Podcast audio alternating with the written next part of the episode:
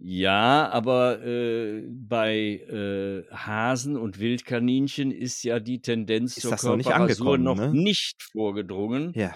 Und Rammelwolle, das sind die ausgerissenen Haarbüschel von Hasen und Wildkaninchen während der Brunft.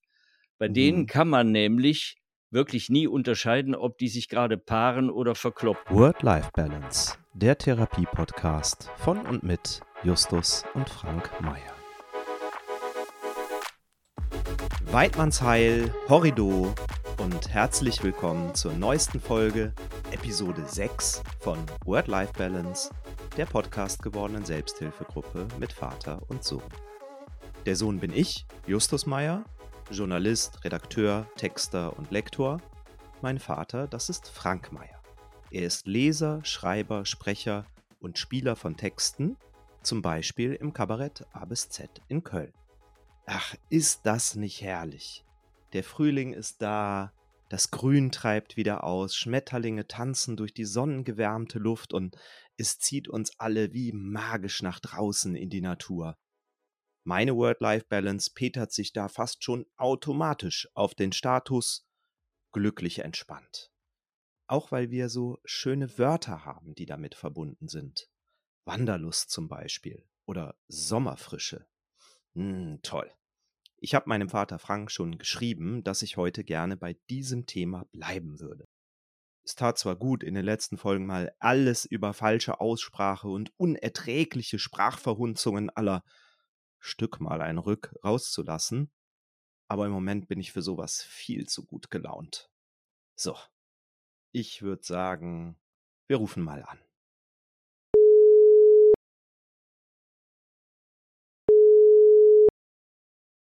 Ja? Ja, ahoi. Ahoi, ahoi, Sohn. Du genießt den Frühling. Ich genieße den Frühling. Ich finde es so schön. Ne? Ich ähm, habe es eben, als ich äh, die Intro zu dieser Folge gesprochen habe, habe ich schon gesagt, also Wanderlust ist so ein schönes Wort und das findet für mich eigentlich nur im Frühling, Sommer und Herbst vielleicht noch statt und fast noch schöner Mhm. als die Wanderlust die Sommerfrische. Ja. Es ist schön. Ich glaube, es sagen heute wenige Leute noch, aber ich kenne das noch. Ich bin ja auch schon älter. Aber du kennst es ja auch, offenbar. Sonnenbaden finde ich auch so schön. Oh ja. Ja, Sonnenbaden, ja. Jeder sonnt sich heute so gern, das sagt doch Goethe schon. Weißt Ach du, wo ja? das vorkommt? Ja. Mm, Na, im Faust 1. Kennt man doch. Vom Eise befreit sind Strom und Bäche durch des Frühlings holden belebenden Blick. Im Tale grünet Hoffnungsglück. Der alte Winter in seiner Schwäche zog sich in raue Berge zurück und so weiter und so weiter. Und alle Menschen kommen dann aus den Häusern hervor. Die Szene heißt ja auch vor dem Tor.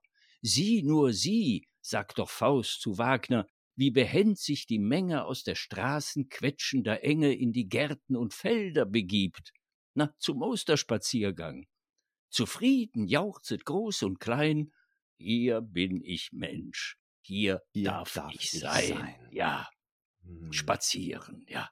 ja. Also spazieren, das ist jetzt wirklich angesagt. Endlich mal Ja. wieder. Ist ein, ist ein schönes Wort übrigens, das, ich habe das mal nachgeguckt, aus der Ja. Fremde ins Deutsche kam. Und Ach, zwar das hört sich so deutsch an. Ja, Urdeutsch möchte man fast sagen, ohne jetzt so Urdeutsch, ja. daherkommen zu wollen. Aber Ja, äh, das hat sich ja auch angepasst. Das kam im 13. Jahrhundert ins Deutsche und zwar aus dem italienischen spaziare. Und das äh, heißt so viel wie sich räumlich ausbreiten, sich ergehen, weil auch das italienische spaziare kommt natürlich aus dem Lateinischen von spatium, der Raum. Das kennen wir noch aus dem Englischen, Space. Wegstrecke, Mhm. Zeitstrecke, aber das hieß auch damals schon, schon bei den Lateinern Spaziergang. Und Mhm. eine sehr schöne deutsche Übersetzung von spazieren, das wir ja nicht loswerden wollen, dieses Wort, aber es gibt eine sehr schöne deutsche Übersetzung, das ist Lustwandeln. das ist eine schöne Übersetzung. Ja, Das gefällt mir gut. ja, gefällt mir auch. Ich finde, das ist ganz was anderes als Walken. Also egal ob jetzt alpin oder nordisch mit oder ohne Stöcke. Ich finde, äh, Walking, das riecht immer nach Schweiß und Training, aber doch nicht nach Lust. Aber leider Lustwandeln, das sagt ja keiner mehr heute. Ich meine, egal, solange noch spaziert wird, ist es ja auch okay. Und spazieren, da hast du völlig recht, das empfinden wir ja auch längst nicht mehr als Fremdwort, weil es ja Nee. in der Flexion und Aussprache so dem Deutschen angepasst, assimiliert ist. Das ist also ein sogenanntes Lehnwort bestenfalls. Ne? Ja. Aber, aber man sieht daran, dass viele deutsche Wörter, selbst solche, denen man das gar nicht mehr anmerkt, aus der Fremde kommen. Weil nämlich zum Beispiel die Sache, die sie bezeichnen, auch aus der Fremde erst zu uns kam. Da gibt es sehr schöne Beispiele. Zum Was denn? Beispiel das Fenster Das kommt Fenster. vom L- das Fenster kommt vom lateinischen fenestra oder die Ja. Mauer, die Mauer vom lateinischen murus. Richtig. Ja, das habe ich Oder gewusst. der Wein, der Wein, lateinisch vinum. Das haben wir ja alles von den alten Römern erst gelernt. Ne? Ja, die verdeutschten Fremdwörter. Da gibt's natürlich, es gibt ja äh, unzählige Versuche schon seit dem 17. Jahrhundert, Fremdwörter zu verdeutschen, also wie man damals auch gesagt hat, die deutsche Sprache zu entwelschen, also vom Welschen, vom Französischen vor allem zu befreien. Das war ja lange Zeit auch äh, sehr en vogue bei uns. Ne? Meine Mhm. Großmutter zum Beispiel, also deine Urgroßmutter, geboren 1880. Wenn die mit der Eisenbahn verreiste, da kann ich mich gut dran erinnern, dann kaufte sie ein Billett, wartete auf dem Perron, nicht auf dem Bahnsteig, bis der Zug kam, stieg ein, suchte dann ihr Coupé, nicht ihr Abteil, und nahm Platz. Und dann, äh, ja, dann kam bald der Kondukteur, nicht der Schaffner, der aber heute ja auch nicht mehr so heißt, sondern Zugbegleiter. Dann kam der Kondukteur, um ihr Billett zu knipsen. Also zu entwerten, wie man heute sagen würde. Das heißt das doch Billett Ticket und man wartet doch dann am später, Gate. ja eben, das Billett wurde später dann eigentlich zur Fahrkarte und ist Ja. heute längst wieder ein nicht deutsches Ticket, da hast du recht. Aber ich finde, Abteil, Bahnsteig, Schaffner, Fahrkarte, das waren doch gute Verdeutschungen. Die haben das Fremdwort verdrängt, denn es sagt ja heute keiner mehr Coupé oder Perron oder Kondukteur bei uns. Und die haben das Fremdwort gut ersetzt. So wie wir ja zum Beispiel auch für den lateinischen Kontrakt. Ich habe mal Der genau hingeschaut. Schienenverkehr, und- ich finde, der Schienenverkehr, der ist auch was irgendwie so Deutsches. Da ist es total nachvollziehbar, dass man versucht hat, eben das auch dann mit, mit deutschem Wortgut, sage ich jetzt mal so, auszukleiden. Ja, es ist auch natürlich einfach eine Generationenfrage. Also wenn, wenn deine Urgroßmutter heute noch leben würde, sie wäre dann, weiß ich was, über, über 140 Jahre alt, sie würde wahrscheinlich immer noch Coupé sagen, weil sie das so gewöhnt war. Ne? Aber mir, mir fiel dann noch das Wort Kontrakt ein, das würde sie wahrscheinlich auch noch verwenden. Das ist ja ein merkwürdiges Wort. Wörtlich heißt das ja eigentlich das Zusammengezogene. Und dafür Ja. haben wir den Begriff Vertrag gefunden, in dem, wie ich finde, ganz schön, wenigstens als Hoffnung, ja auch was Verträgliches drinsteckt. Also, das sind schon äh, ganz unterschiedliche Arten, wie man Fremdworte irgendwie ins Deutsche bringen kann. Aber es gibt natürlich auch viele gelungene Verdeutschungen, die die Fremdwörter nicht verdrängt haben, sondern die gleichberechtigt mit ihnen zusammen benutzt wurden und werden. Beispiele. Ja, ich bin gespannt. Aus Passion wurde Leidenschaft. Aus dem Wort Moment wurde der schöne Augenblick oder auch der Zeitpunkt. Oder der Autor wurde zum Verfasser.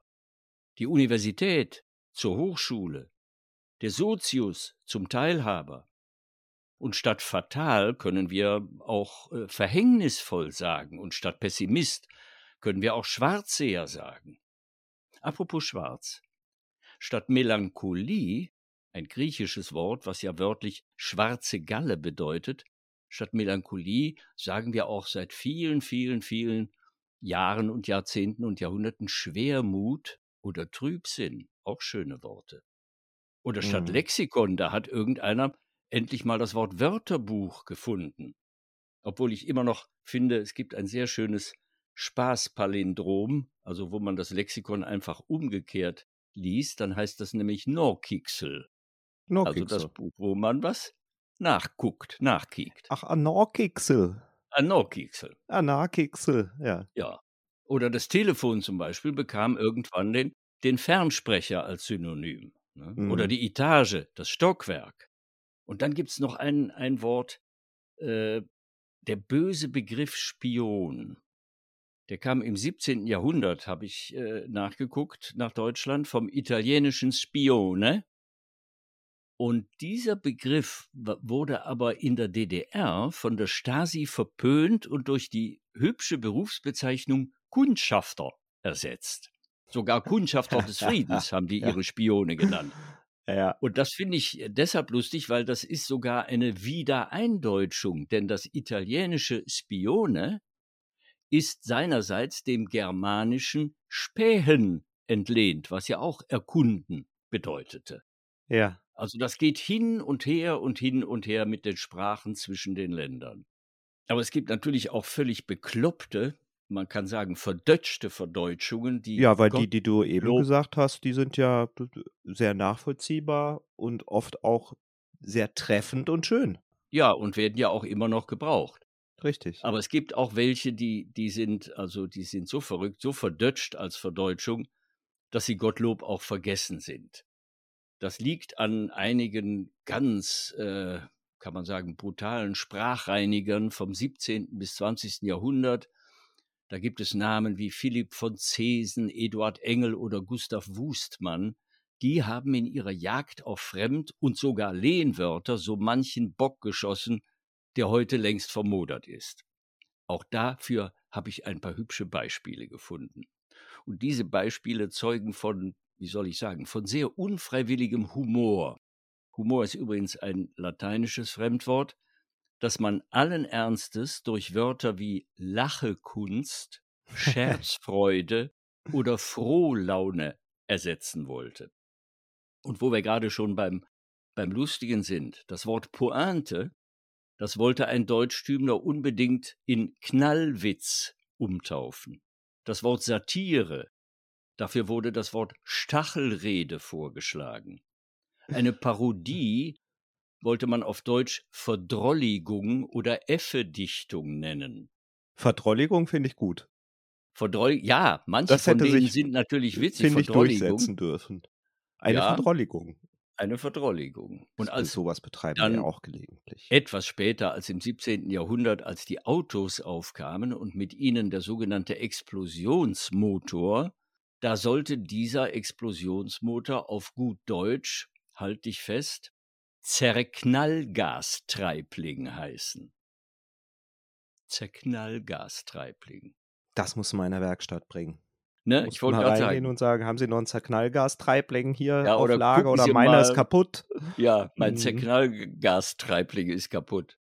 Der Ja. schickt dir wahrscheinlich die Leute in den weißen Kitteln auf den Hals. Oder ein Vorschlag von immerhin Hoffmann von Fallersleben, dem Dichter unserer Nationalhymne, ne, des Lieds der Mhm. Deutschen. Ja. Der wollte einen politisch rückständigen Bürger nicht mehr einen Reaktionär nennen, sondern einen Freiheitsniederschmetterling.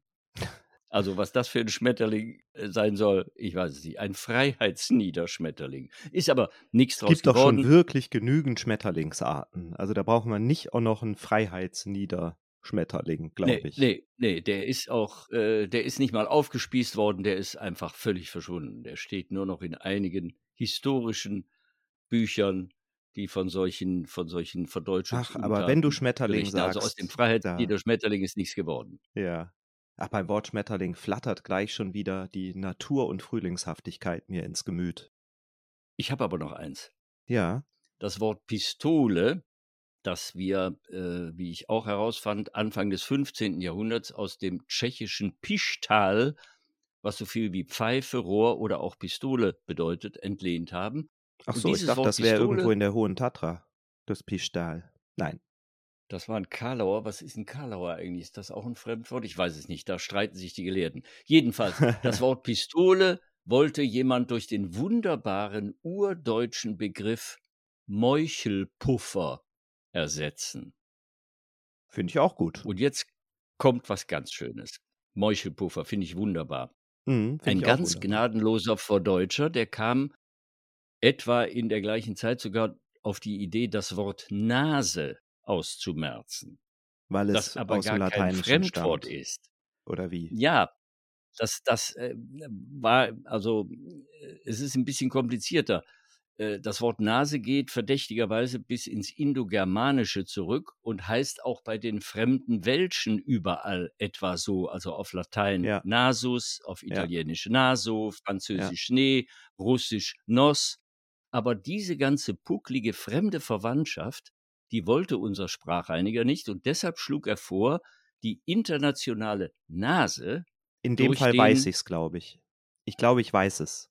ja, durch den rein germanischen Ausdruck na, wie heißt der Ausdruck? Gesichtserker. Gesichtserker zu ersetzen, genau. Ist völlig richtig. Ja. Wobei aber diesem diesem Sprachreiniger völlig entging, dass das Wort Erker vom Lateinischen arcus gleich Bogen abstammt. Also diese Sprachreiniger, die Ja. waren auch nicht immer ganz up to date. Ich finde aber trotzdem schade, dass das alles unterging. Ich meine, es hätte doch was, wenn man jetzt zum Beispiel im Krimi samstagsabends nicht mehr den Satz hören muss eines Zeugen, der dann dem Kommissar sagt, er hielt mir eine Pistole vor die Nase, sondern ähm, er hielt mir einen Meuchelpuffer vor den Gesichtserker. Das wäre doch schön. Fände Ich ich meine, da wäre der ja. Kommissar wenigstens mal ratlos. Naja, wie auch immer, ich fürchte, heute gibt es solche herrlich idiotischen Vorschläge nicht mehr. Ich meine, das schöne Wort Kompetenzzentrum, das man ja jetzt überall findet, könnte doch zum Mhm. Beispiel durch das Wort Tauglichkeitsmittelpunkt ersetzt werden, oder? Oder der geläufige Beruf Facility Manager durch einen sogenannten Hausmeister. Das wäre doch irre. Das wäre, eigentlich wäre es Ne? super, wenn wir für Facility Manager endlich mal so ein deutsches Wort an die Hand bekämen. Ne? Wenn sich nochmal Linguisten damit auseinandersetzen würden und so Hausmeister fand ich war jetzt eigentlich schon ein ganz guter Vorschlag. Ne? Es wirkt gar nicht so weit hergeholt. Wie bist du denn darauf gekommen, Mensch? Ja, ich weiß auch Wahnsinn, nicht. ne? Also ich, Ja. ich habe mir, ich habe versucht, mir was ganz Irres auszudenken und habe gesagt, Facility Manager könnte man vielleicht mal Hausmeister nennen. Ja, das ist Aber liegt ja. auf einer Linie mit dem Meuchelpuffer. Ne? Pistole, Meuchelpuffer, Facility Manager, Hausmeister. Hausmeister. Ist, hm. äh, ist richtig, ja, ist folgerichtig. Sehe ich Ja. auch so, ja. Die Ja. Franzosen, die machen das ja noch äh, teilweise, ne? Wir haben uns ja davon verabschiedet, weil es auch ja immer, ja, man gerät ja leicht in den Verdacht der Deutschtümelei, wenn man jetzt konsequent versucht, fremdsprachige Wörter irgendwie einzudeutschen. Ich glaube, die Franzosen, die tun sich damit noch leichter. Ohne das genau zu wissen, meine ich aber, dass die Académie Française bestimmt jedes Jahr eine ganze Ja, Reihe ja. an Wörtern, die aus dem Englischen rüberschwappen und eben ja Dinge bezeichnen, Ja. für die es im Französischen noch keine Begriffe gibt, da Ja, ja. ähm, versuchen irgendwie entsprechend was für zu finden. Gut, bei den Franzosen ist es ein bisschen anders, aber äh, da muss man, da darf man nicht extrem sein und äh, die, also die, die, die absoluten Sprachreiniger, das sind, das sind schon Zwangshandlungen, was die da vornehmen. Also ich stimme da einem sehr bekannten Sprachkritiker der FAZ zu, der mal gemahnt hat, die Fremdwortjäger sollten wie gute Weidmänner ihr Wild auch manchmal schonen. Hm. Man soll da ganz moderat sein und von Fall zu Fall entscheiden. Ja. Weidmänner hast du gerade gesagt und wild. Ne? Ja.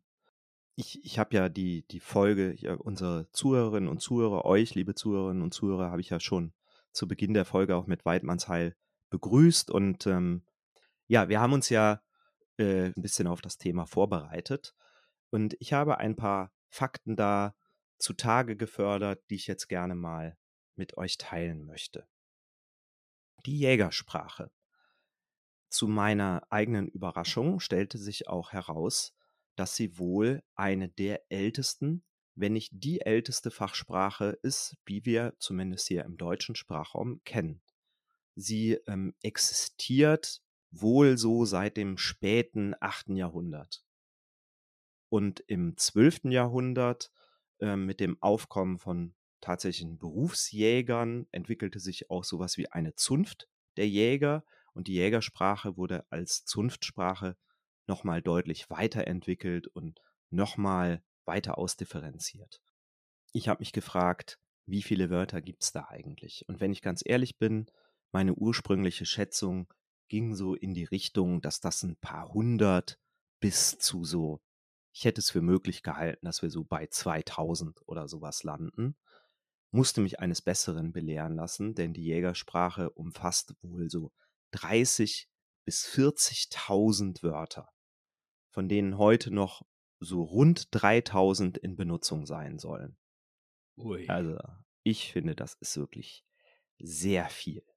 Also mein erster Gedanke war, wenn du das können willst, ist das ja eigentlich wie eine neue Sprache lernen, wie eine Fremdsprache lernen. Ja, Weil, ja, wenn also, du die wenn du Jägerprüfung 3000 machen Wörter willst, dann musst du wahrscheinlich jede Menge lernen, ne? musst du jede Menge lernen. Es ist aber irgendwie auch doch anders als eine Fremdsprache lernen. Also wenn du 3000 Wörter Englisch kannst, dann kannst du Englisch sprechen. Ne? Dann so. Ja. Natürlich nicht wie ein Muttersprachler, aber du kannst Ja. es. Ist sehr schwierig. Also ne, wir haben Englischunterricht Jahre in der Schule und können uns danach teilweise noch Jahrzehnte weiterbilden und ähm, kommen dann irgendwann dahin, dass wir das so beherrschen. Bei der Jägersprache sollte es aber natürlich einfacher sein, weil die meisten Wörter, die kennen wir ja irgendwie schon. Die Aussprache ist uns geläufig, der Klang der Wörter ist uns bekannt. Also es ist, glaube ich, nicht mehr wie eine neue Sprache lernen, sondern man kann es so runterbrechen auf neue Bedeutungen einer schon bekannten Sprache lernen. Mhm. Sag mal, du hast ja vorhin ähm, die, die uns zuhören, mit Weidmanns Heil und Horrido begrüßt. Wieso Mit heißt voller das Absicht. eigentlich so? Ja, Weidmanns Heil. Also erstmal, da ähm, es scheiden sich immer mal wieder die Geister dran, wie man es schreibt.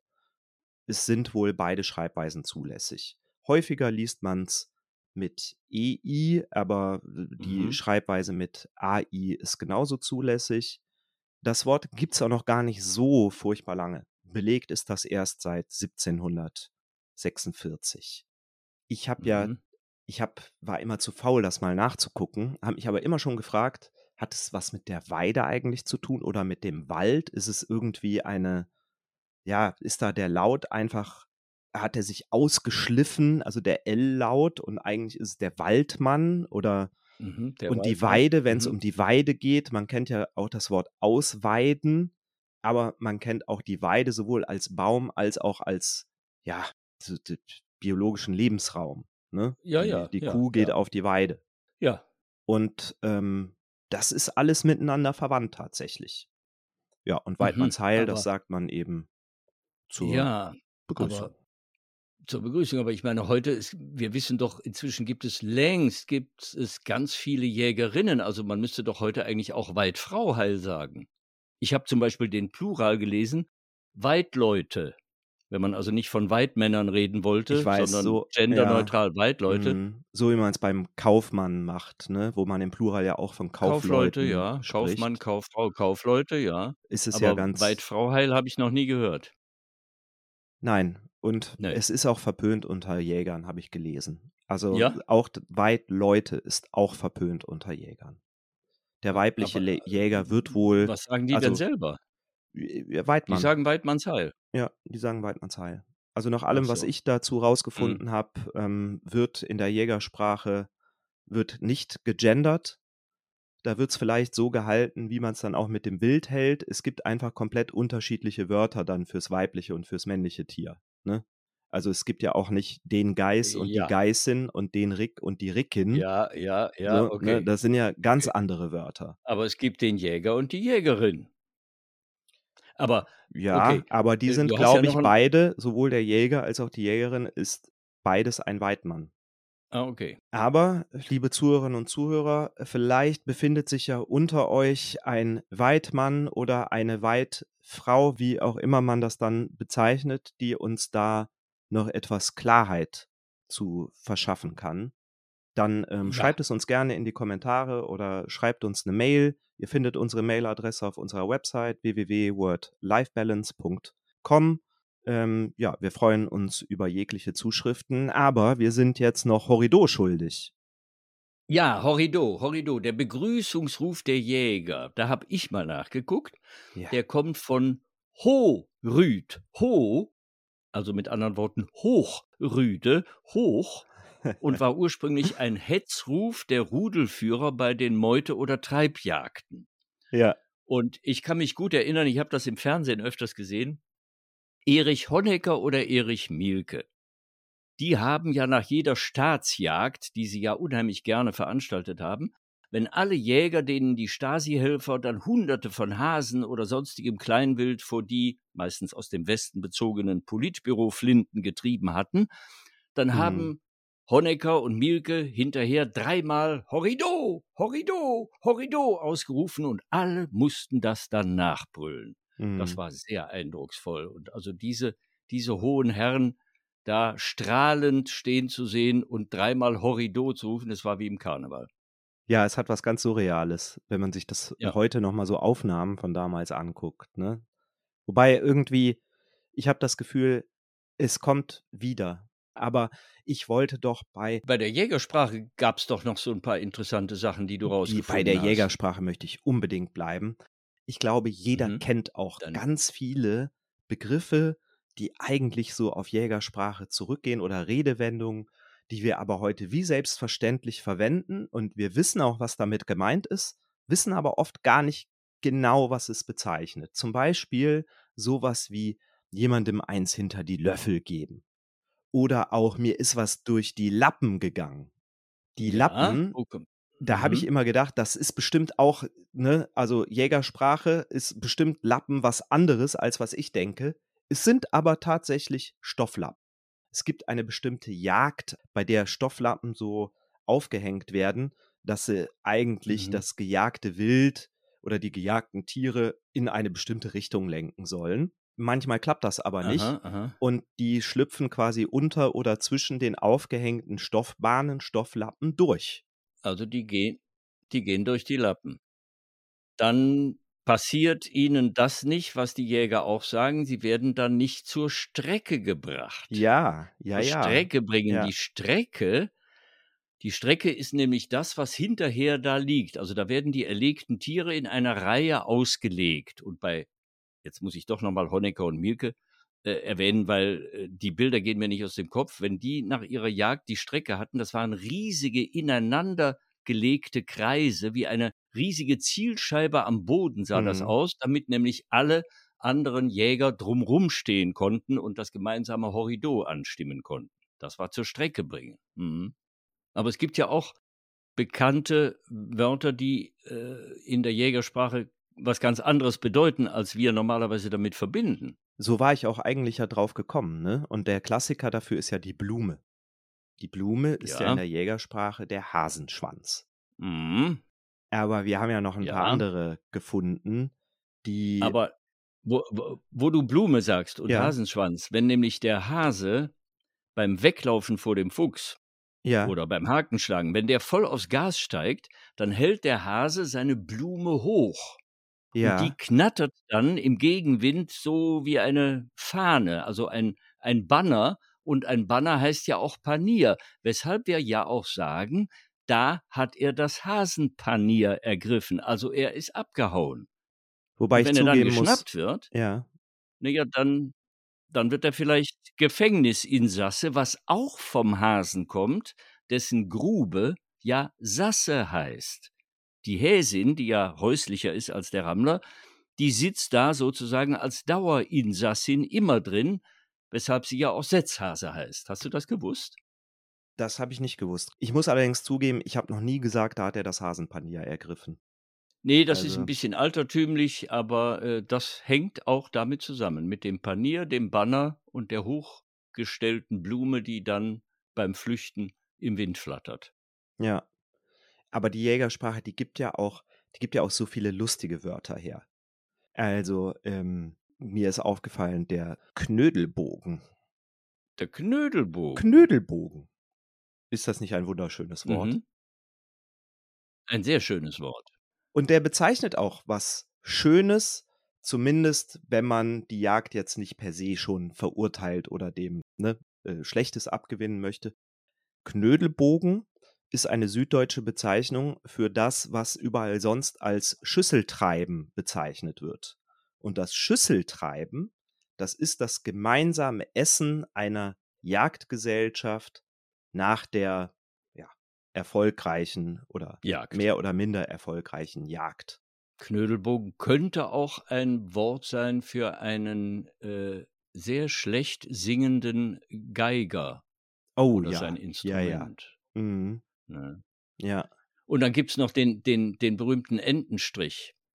stimmt. Der Entenstrich, äh, ne, äh, das, äh, ist der Zug Enten, wenn sie morgens oder abends die Gewässer anfliegen, ist aber nicht zu verwechseln mit dem Landstrich. Aber auf Mhm. diesen Entenstrich, da warten dann die Freier äh, die Ja, Jäger, ja. meine ich, Mhm. ne, Ja, auch nicht zu verwechseln mit dem. Eichstrich. Das hatten wir in den letzten Folgen. Auch nicht. Ja, ja, Oder auch, ähm, ja. ziemlich zweideutig das Wort Rammelwolle. Aber das ist sehr direkt, kann man sagen, Rammelwolle. Das sind Warte, warte. ausgerissene Ha na? Eigentlich, also bei Menschen ist ja in den modernen Zeiten geht der geht die Tendenz ja stark zur Körperrasur, ne? Ja. Man sollte ja Ja, denken, die Rammelwolle wird weniger. Ja, aber, äh, bei, äh, Hasen und Wildkaninchen ist ja die Tendenz Ist zur das noch nicht noch ne? nicht vorgedrungen. Ja. Und Rammelwolle, das sind die ausgerissenen Haarbüschel von Hasen und Wildkaninchen während der Brunft. Bei denen Mhm. kann man nämlich wirklich nie unterscheiden, ob die sich gerade paaren oder verkloppen. Das ist ein wildes Geringe und Gekloppe und dass da Rammelwolle ausgerissen wird und übrig bleibt, ist völlig klar. Ja, Liebe tut weh, ne? Ja. Ja, ja. Muffel finde ich noch super. Muffel. Muffel ist auch schön, ja. Ja. Muffel Das ist, ist nämlich eigentlich ja nur ja, du du weißt es auch, ne? Ja, Ja? die die die die die kurze Schnauze, ne, wie der Mops sie hat. Ja. Ja, und ich ich finde, das ist 'n Wort, also, das passt zusammen, weil das sagt man ja auch, das ist vielleicht 'n Muffel, so so 'n mürrischer Mensch, so muffelig, so muffig, ne? Ja, ich muss ja gestehen, so morgens früh, da habe ich in der Regel 'ne ganz kurze Schnauze. Ja, ich auch, ich auch, Ja. ich auch. Ich glaube, ich werde es demnächst auch Ja. mal so kolportieren dann. Da werde ich ganz kurzschnäuzig morgens. Ja. So Ne, ich finde also Muffel, das das das müffelt richtig, so Mhm. dumpf. Das ist also, in dem Sinne ist das doch das Gegenteil von Frühlingsduft, ne? Ja, stimmt, jetzt, wo du das sagst. Ne, und Äh, damit wären Muffel wir hört bei sich der gar nicht Rubrik nach Frühlingsduft. Spätlese. Du Ich will zurück in den dran. Frühling. Ja, Ja, hast dran du was heute, zum Thema weiß. Frühling, Wald, Spazieren, Natur? Aber Ja, bitte. selbstverständlich. Natürlich habe ich was zum Thema Lass hören. Frühling und Natur und Sprache mitgebracht. Und zwar ein ein paar Gedanken von Henry David Thoreau. Sagt man Thoreau oder Thoreau? Ich bin nicht ganz sicher. Der war ja Kanadier. Ich sage mal Thoreau. Henry David Thoreau. Thoreau, Ja. ähm, hat gelebt von 1817 bis 1862 und, ähm, ich habe für uns übersetzt ein paar Gedanken aus dem Bändchen Walking, auf Deutsch heißt es vom Spazieren. Das ist 1862, also im Jahr seines Ablebens zum ersten Mal erschienen.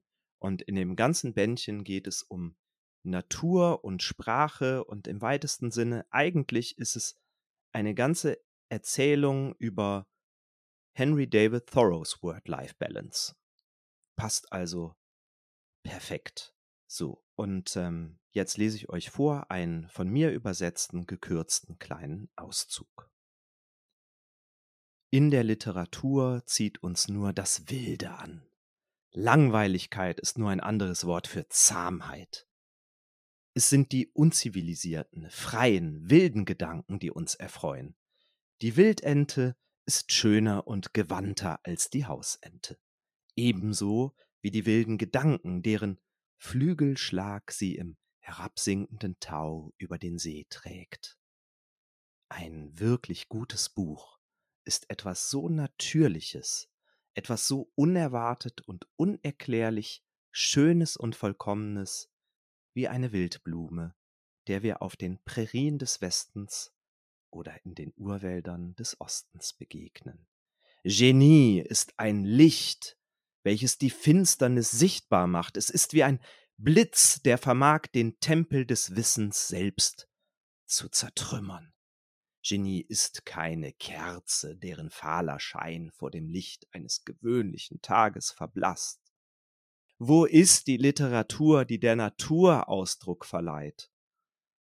Was wäre das für ein Poet, dem die Winde und Flüsse sich zu Diensten fügen würden, um für ihn zu sprechen, der die urtümlichen Sinne der Worte wieder aufbräche, wie Bauern, die Pfähle in eingefrorene Quellen trieben. Was wäre das für ein Dichter, der Worte aus der Natur ableitete, wenn er sie benutzte, und sie samt der an den Wurzeln haftenden Erde auf das Papier verpflanzte, dessen Worte so wahr und frisch und natürlich wären, dass sie wie aufgehende Knospen im nahenden Frühling erschienen. Auch wenn sie halb erstickt zwischen zwei muffigen Seiten in einer Bibliothek lägen, ja, um irgendwann dort zu erblühen und eine Frucht zu tragen, ein jedes nach seiner Art, Jahr für Jahr, für den treuen Leser im Einklang mit der umgebenden Natur. So hat Henry David Thoreau seine Gedanken zur Natur und zur Sprache, die die Natur beschreibt und der Natur, die die Sprache inspiriert, schon vor über 150 Jahren aufgeschrieben. Und er ist dabei manchmal so witzig. Ich möchte euch noch ein kleines Bonmot aus Walking mitgeben zum, zum Abschluss dieser Spätlese, völlig aus dem Zusammenhang gerissen. Da schreibt er, das Rebhuhn liebt Erbsen, aber nicht die, mit denen es den Kochtopf teilt. Henry David Thoreau. Ja, damit sind wir ja auch schon wieder am Ende dieser Folge angekommen, am Ende unserer kleinen Therapiestunde. Ihr findet uns unter wordlifebalance.com. Ihr findet uns auf YouTube unter Word-Life-Balance, auf Instagram unter Word-Life-Balance-Podcast, auf Facebook und neuerdings auch auf Twitter unter @wordlifebalance. Wir freuen uns wahnsinnig drüber, wenn ihr uns Likes, Sternchen gebt, uns abonniert, Kommentare hinterlasst, die wir zu 100% beantworten. Also Macht den ganzen Quatsch mit, da freuen wir uns wirklich sehr drüber. Und damit bleibt mir eigentlich jetzt nur noch zu sagen, danke fürs Zuhören. Ahoi. Zum Schluss die Weisheit des Tages, heute vom österreichischen Romancier Haimito von Doderer. Grammatik ist die Kunst des vollkommensten Ausdrucks bei geringster Auffälligkeit. Weidmanns Dank und Ahoi, Ahoi.